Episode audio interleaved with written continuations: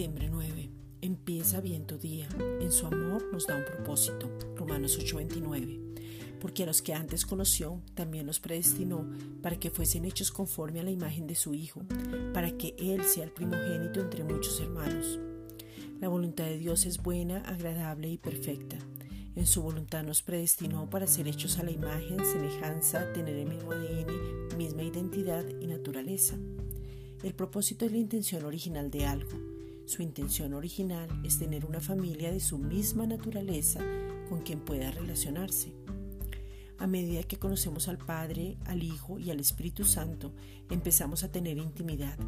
En esa intimidad conocemos quién es el centro de nuestras vidas. Vamos a ser saciados porque estamos completos.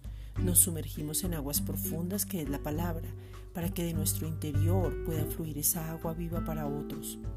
No nos miramos a nosotros mismos y podemos reposar de una manera sobrenatural. El propósito, según su voluntad, es que hablemos de Cristo, porque el Padre no quiere que ninguno se pierda. Nos equipa, provee, entrena y habla a través de nosotros para que muchos nazcan de nuevo. Es su amor inagotable que nos muestra el propósito claramente. Esta es una reflexión dada por la Iglesia Gracia y Justicia.